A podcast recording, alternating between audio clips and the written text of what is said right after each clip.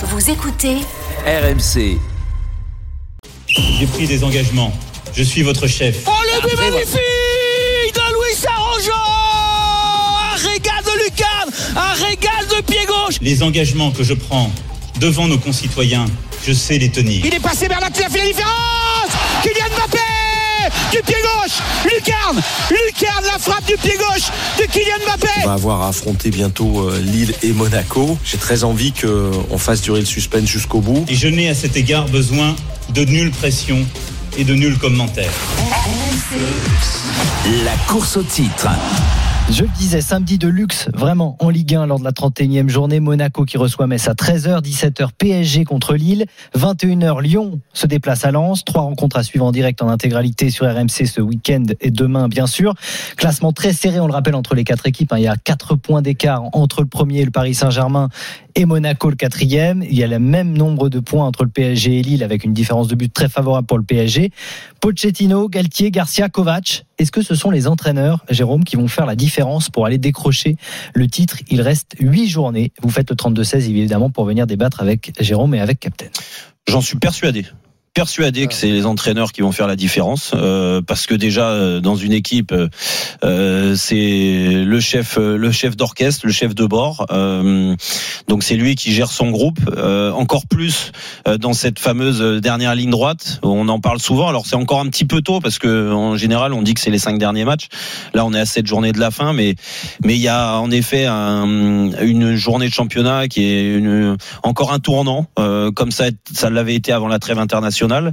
Et on a vu ce que ça avait donné avec des équipes euh, qui ont failli euh, et d'autres qui nous confortent dans leur dans leur euh, bien-être comme à Monaco par exemple ou comme Paris qui est capable de en effet d'élever son niveau et euh, la pression bah, ils connaissent le Paris Saint-Germain Pochettino la connaît aussi euh, comme Kovacs qui l'a eu euh, euh, quand il était entraîneur en Allemagne encore plus au Bayern Munich mais qui arrivait à, à, à vraiment transmettre ça à ses joueurs on a encore vu cette semaine l'interview de, de Kovacs euh, euh, dans SoFoot, euh, ce qu'il peut raconter. Vraiment, c'est un régal. Je le conseille à tout le monde de lire son interview. Il parle football, il parle avec son cœur, il parle euh, des ambitions. Il est ambitieux. euh, il a redonné à Monaco euh, l'envie de de, d'aller arracher une Ligue des Champions, voire mieux. Et je pense qu'il en est totalement capable. Et son groupe le suit. Pochettino, bah, voilà, on n'apprend rien quand on dit ça. hein. Il l'a eu tout au long de sa carrière d'entraîneur, déjà de joueur et d'entraîneur. Il a montré des difficultés au début à Paris, mais c'est normal. Aujourd'hui, ça va quand même mieux. On a l'impression qu'il a réussi à trouver euh, quelque chose, essayer de piquer ses joueurs pour qu'ils réagissent à un moment où ils ont l'air de, de s'endormir. Et bien sûr qu'il doit faire la différence pour aller euh, euh, chercher un titre de champion, voire aussi euh, peut-être un titre en, en Champions League. Donc pour moi, ça va passer dans les entraîneurs. J'ai beaucoup plus de doutes du côté de Lyon, mais c'est pas nouveau euh, quand j'entends. Rudy Garcia. Déjà parce que j'ai l'impression que quand il nous parle de foot, euh, bah, sur les interviews, bah, franchement, c'est plat. Et j'imagine juste dans le vestiaire ce qui peut amener à ses joueurs, parce que tu peux pas être à l'opposé de quand tu parles foot devant les médias et, et, et dans le vestiaire amener autre chose. Et je, je trouve que c'est aussi important euh, dans la situation de Lyon d'avoir un entraîneur qui est reste focalisé sur le jeu, qui essaye de, qui essaye de se réinventer quand ça va pas, et ça va pas à Lyon dans la façon de jouer depuis quelques semaines. Mais t'as pas l'impression qu'il est capable de se réinventer. Déjà ça, et puis après il y a aussi le, problème psychologique qu'il peut avoir, et il l'a montré euh, euh, à diverses reprises dans les, autres clubs qu'il a entraînés, euh, que quand il faut aller arracher euh, un trophée, tout ça, bah, il a l'impression que il n'a pas les armes pour ça. Et puis Christophe Galtier, euh, c'est pareil. Je, moi, je l'ai mis en avant à juste titre parce que pour moi, c'est un, un des meilleurs, voire le meilleur en France, technicien français. Euh, il a montré des limites avec la gestion euh, de son équipe, avec l'Europa League. Euh, Aujourd'hui, la gestion de l'équipe, bah, il doit plus y avoir de gestion. Et même, il se cache un petit peu. euh, alors que quand tu es placé où ils sont placés aujourd'hui, c'est une, c'est une opportunité incroyable d'être champion de France. Je sais pas s'ils le seront, mais j'ai envie qu'il dégage plus de de- d'ambition euh, et cette ambition elle découle sur les joueurs forcément. Quand tu parles devant la- la presse, devant tes joueurs, il faut que tu leur mettes dans la tête que c'est des compétiteurs. La, la, la haine de la défaite, la grinta pour aller arracher des matchs. On l'a vu dernièrement. Ils ont peiné contre Nîmes. Malheureusement, ils ont perdu contre Nîmes.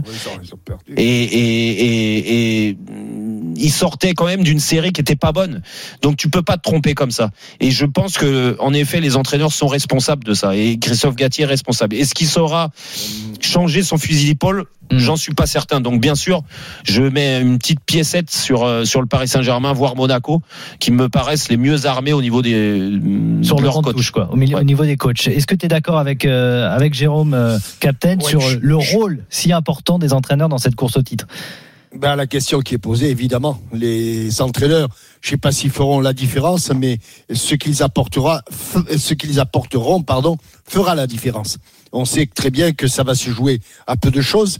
Ils sont euh, quatre en quatre points, et peut-être que le tournant de la saison, c'est c'est c'est ce week-end. Mais il y a aussi des les façons d'a- d'aborder le match, parce que pendant que d'un côté on est en train d'être rattrapé, alors qu'on a eu l'espoir d'être euh, de faire la différence lors de, de de je parle pour Lille par exemple.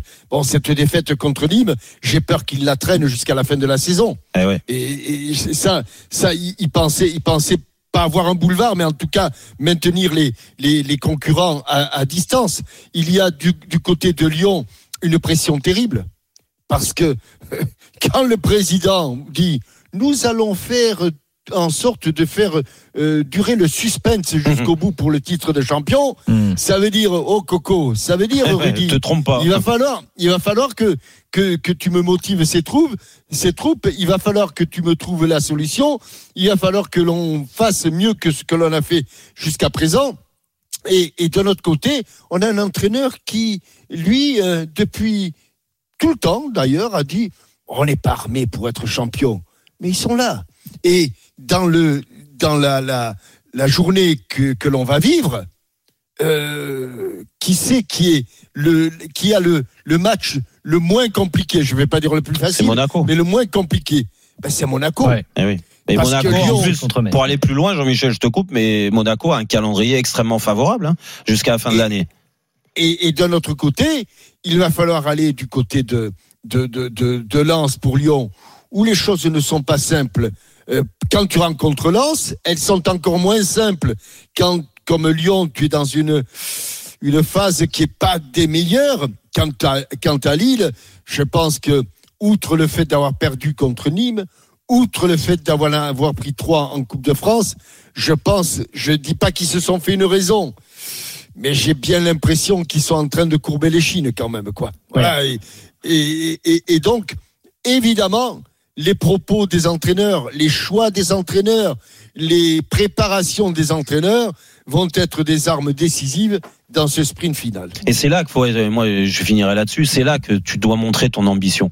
Et c'est là ce que je reproche à Rudy Garcia, mais tr- depuis très très longtemps, d'essayer toujours de se cacher derrière des excuses ou quoi que ce soit pour éventuellement euh, déjà annoncer euh, l'échec, du moins l'échec entre guillemets, parce que si t'es pas champion, c'est pas, pas un échec.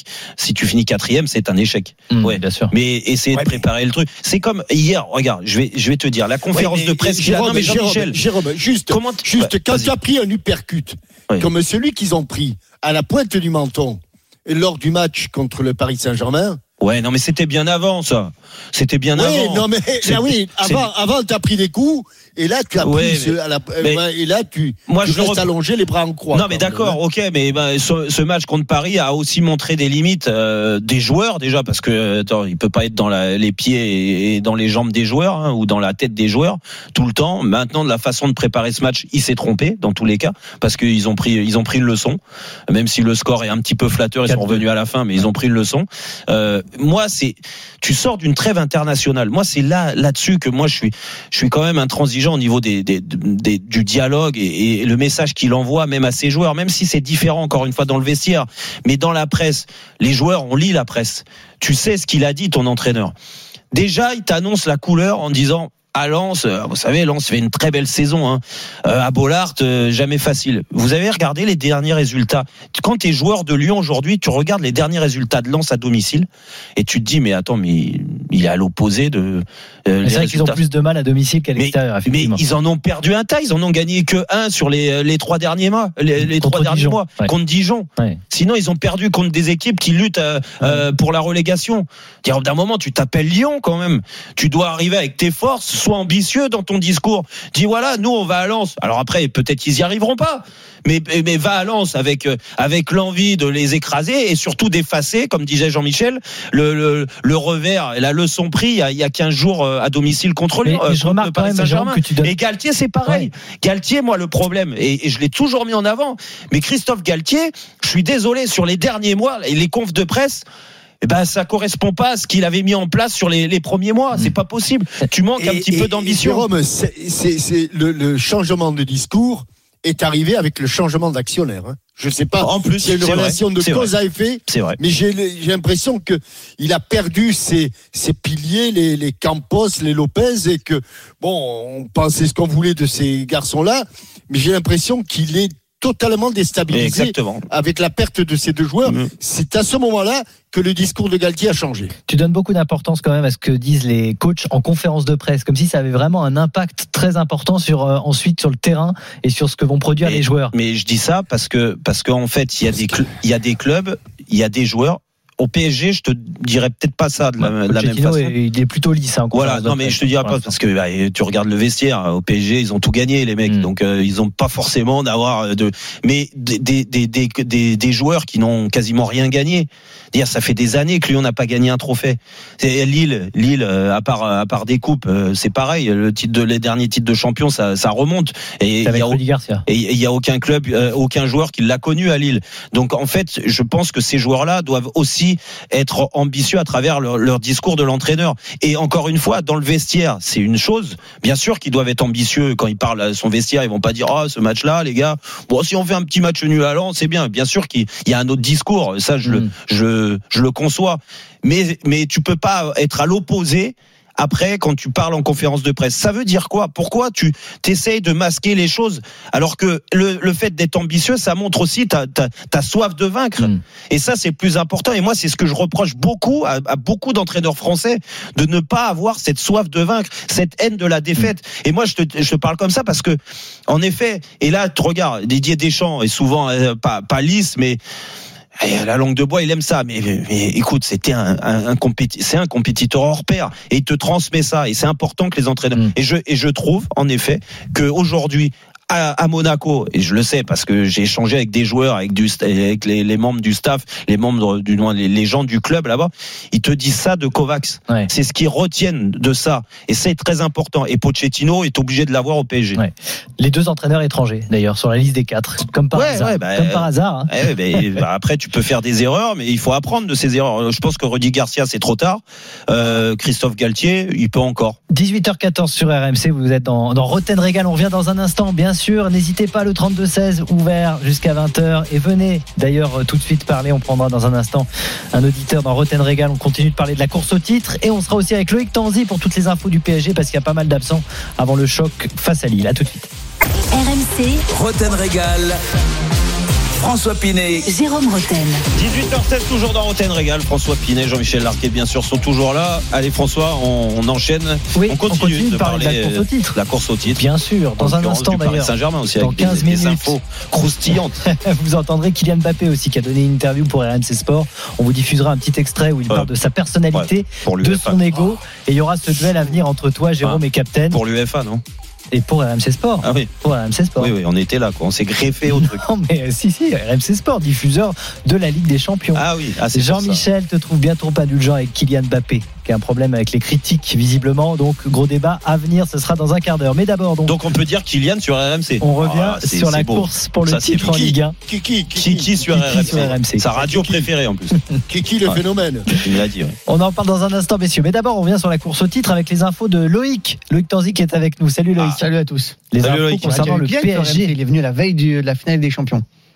Ah oui. Il est venu euh, en direct, c'est sur BFM TV et sur RMC. En Il direct. nous, il écoute, il nous écoute. Ouais, mais c'est grâce à toi. ça. Kiki nous écoute. Ah ouais, Il écoute notamment. euh, Mais oui, mais c'est vrai. Bah, écoute, il faut le dire. hein, Il faut dire ce qui est. Merci Jérôme. Il écoute notamment très attentivement Loïc qui nous donne euh, toutes les infos sur le Paris Saint-Germain. Ouais. Et là, Qui a cassé un arbre. à Apparemment, il a cassé un arbre à Sarajevo pour avoir l'équipe, euh, l'équipe. Ah, euh, À, à Sarajevo, c'était pas dur. Il y avait une espèce de montagne derrière le, le stade avec Ouais. des bâtiments. Donc on pouvait aller dans les bâtiments et voir le. Ah d'accord, c'était facile. l'entraînement, ouais. Parce que des fois, ils creusent des trous aussi. Hein, il Lisbonne, journalistes, les ils n'arrivent pas à monter la montagne. Jeannot a essayé, il a attrapé les chevilles de Loïc, mais il n'y arrivait pas.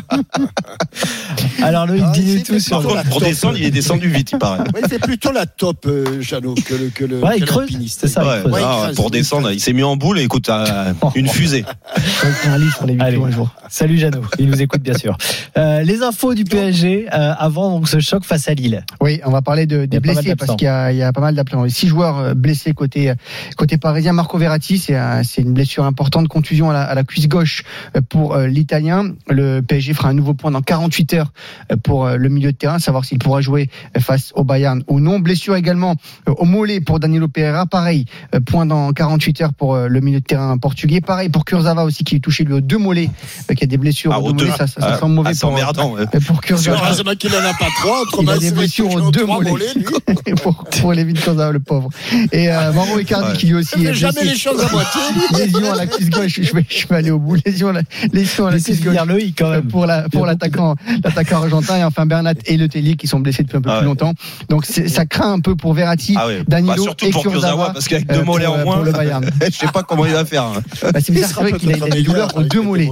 Donc là pour le coup il a vraiment pas de chance. Ouais, là, quand on est joueur de foot, c'est un peu compliqué, hein, évidemment.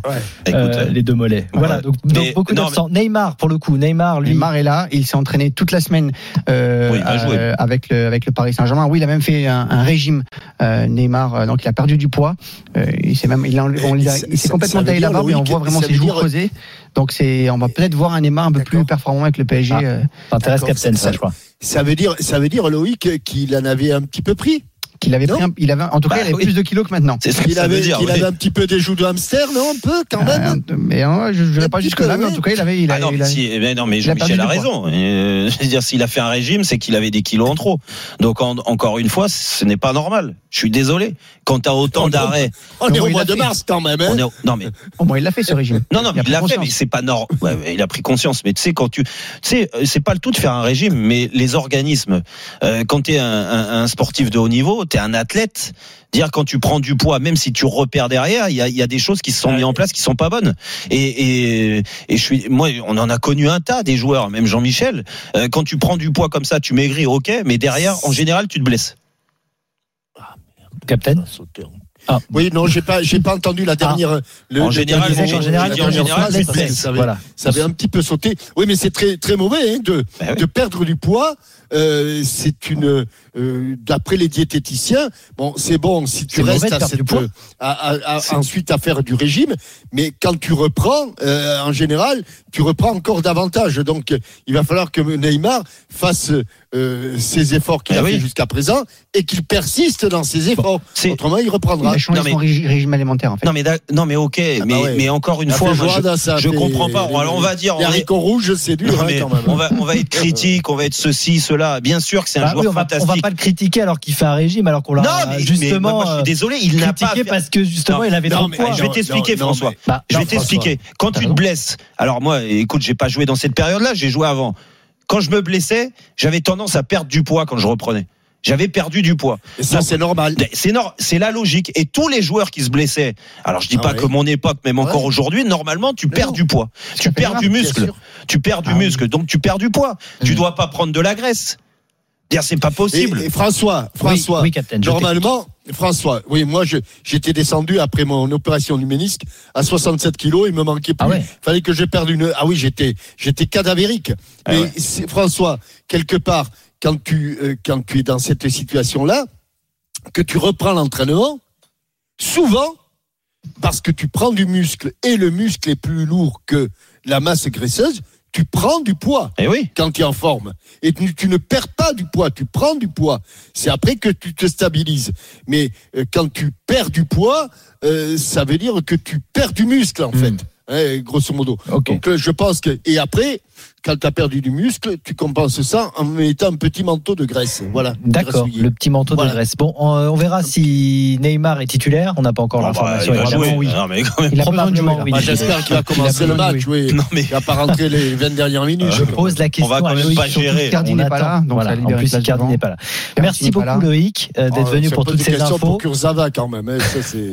Les mollets de Kurzawa, Loïc va enquêter. Euh, je voulais juste qu'on prenne Mehdi Il quand même, qui a fait le, prince. le 32-16 dans Roten Régal à, à 18h22. Euh, Salut Mehdi.